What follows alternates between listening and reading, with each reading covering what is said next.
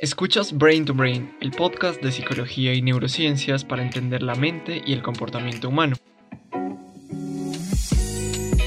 Hoy hablaremos de por qué soñamos.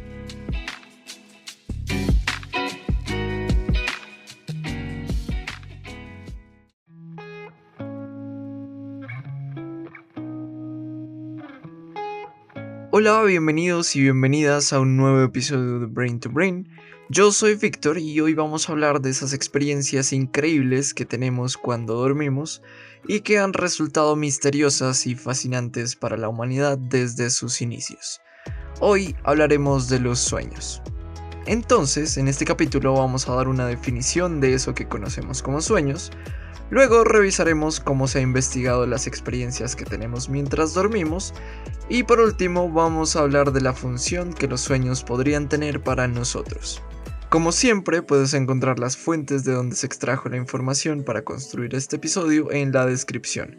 Si te gusta este podcast, no olvides compartir nuestro contenido con quien tú quieras y también puedes seguir a Brain to Brain en nuestra página de Facebook e Instagram, donde publicamos más contenido relacionado con la psicología y por donde me encantaría recibir todas tus preguntas, comentarios o sugerencias de temas para próximos episodios.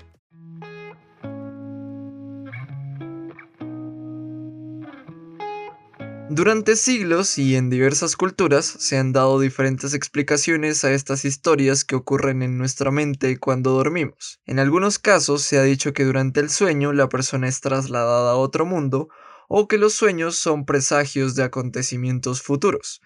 Incluso en ciertas culturas y momentos históricos se ha intentado dotar de significado a los sueños. Sin embargo, no es cierto que en un sueño nos podemos trasladar a una realidad distinta, ni tampoco que podemos ser profetas de nuestro futuro. Lo que se ha descubierto utilizando investigaciones científicas para estudiar este tipo de experiencias que vivimos al dormir es que un sueño es el producto de la dinámica cerebral en la fase REM cuando dormimos, lo que genera que experimentemos una especie de dramatización de la manera como vemos a las personas y al mundo que nos rodea. Lo que soñamos va a reflejar una combinación de experiencias, intereses y preocupaciones que tenga una persona. Y aunque los sueños no son representaciones exactas de nuestra vida mientras estamos despiertos, se ha descubierto que nuestras experiencias cotidianas sí influencian el contenido de nuestros sueños.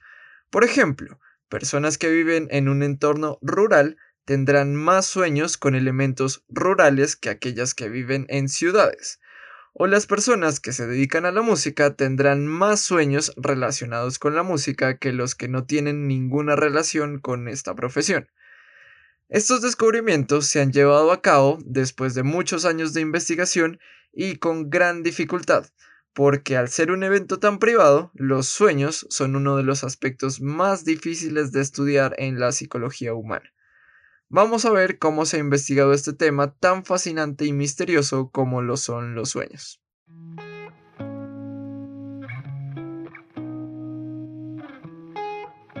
No existe una manera de acceder de manera directa a los sueños, debido a que es un fenómeno extremadamente privado, además de que los recuerdos de los sueños se pueden desvanecer rápida y fácilmente. Pero esta dificultad no nos ha detenido para tratar de entender este intrigante tema. Por lo tanto, después de mucho trabajo se ha logrado desarrollar técnicas para estudiar los sueños. La primera de ellas fue la polisomnografía, que registra las ondas cerebrales, los movimientos de los ojos y la tensión muscular mientras una persona duerme. Al utilizar esta técnica, Billy Dement y Nathaniel Claytman fueron quienes se dieron cuenta de que la etapa de sueño en donde hay movimiento rápido de los ojos, conocida como sueño REM, estaba asociada con los periodos en los que soñamos. Con este descubrimiento se empezó a hacer estudios despertando a las personas cerca de esta etapa, y se dieron cuenta de que si se les preguntaba el contenido de sus sueños, lo recordaban mucho mejor que al hacerlo en una etapa diferente.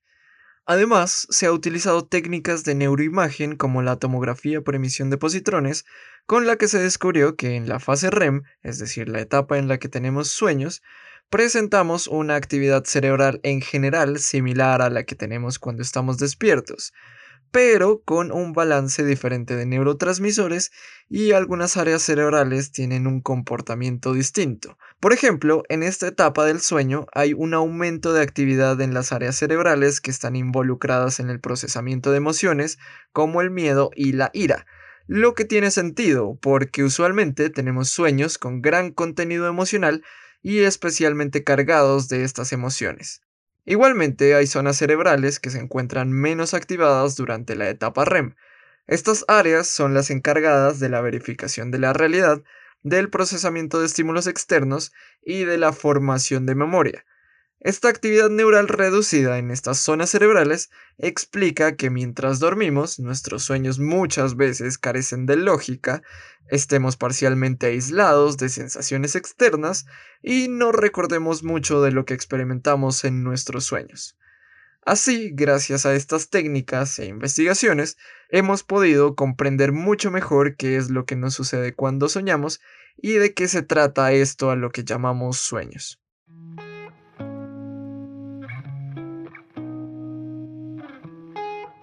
Puede haber personas que dicen que nunca sueñan, sin embargo lo más probable es que esto no sea así. Sin importar nuestra cultura, se sabe que todos soñamos cada noche. Los sueños son un fenómeno universal.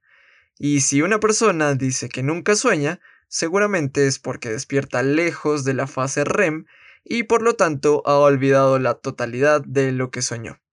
Ahora sí, si todos soñamos y lo hacemos cada noche, el soñar debería tener alguna utilidad, ¿no? Pues la verdad es que aún no estamos del todo seguros si los sueños cumplen una función específica, pero las investigaciones nos han brindado dos hipótesis para explicar para qué nos son útiles los sueños. La primera nos dice que la activación cerebral que se produce en la fase REM permite la consolidación de las memorias que se obtuvieron durante el tiempo que estuvimos despiertos. Así, durante el tiempo en el que soñamos, estaríamos reproduciendo algunos aprendizajes para conservarlos a largo plazo.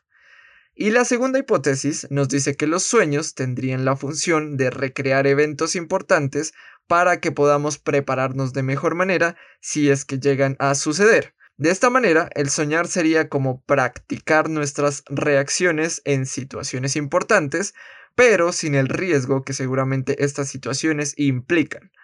Estas dos hipótesis tienen planteamientos sólidos, sin embargo aún no son aceptadas del todo, ya que el contenido de los sueños, en la mayoría de las ocasiones, es demasiado arbitrario e impredecible.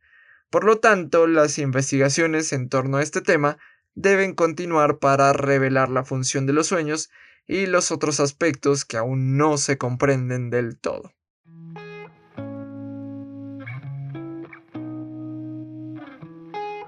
En este capítulo hemos hablado sobre la definición de los sueños, la manera en la que hemos estudiado este fenómeno y las posibles funciones que los sueños pueden tener para nosotros.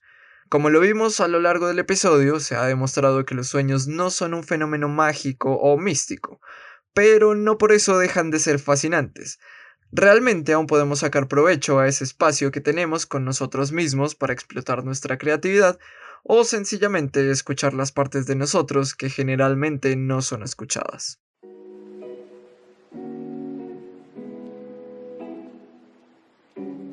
Para terminar, la recomendación de este episodio es la película del 2010 El origen, también conocida como Inception. Esta película es ficción, pero aborda el tema de los sueños de manera espectacular, así que si no la has visto no te la pierdas. Muchas gracias por escuchar este capítulo hasta este punto. Recuerda que si quieres apoyar este proyecto puedes compartir nuestro contenido. Y ya sabes que me encantaría recibir todas tus preguntas, comentarios o sugerencias para próximos episodios. Estas me las puedes escribir por las redes sociales de Brain to Brain. Los enlaces los encuentras en la descripción del episodio. Eso es todo por ahora. Hasta la próxima.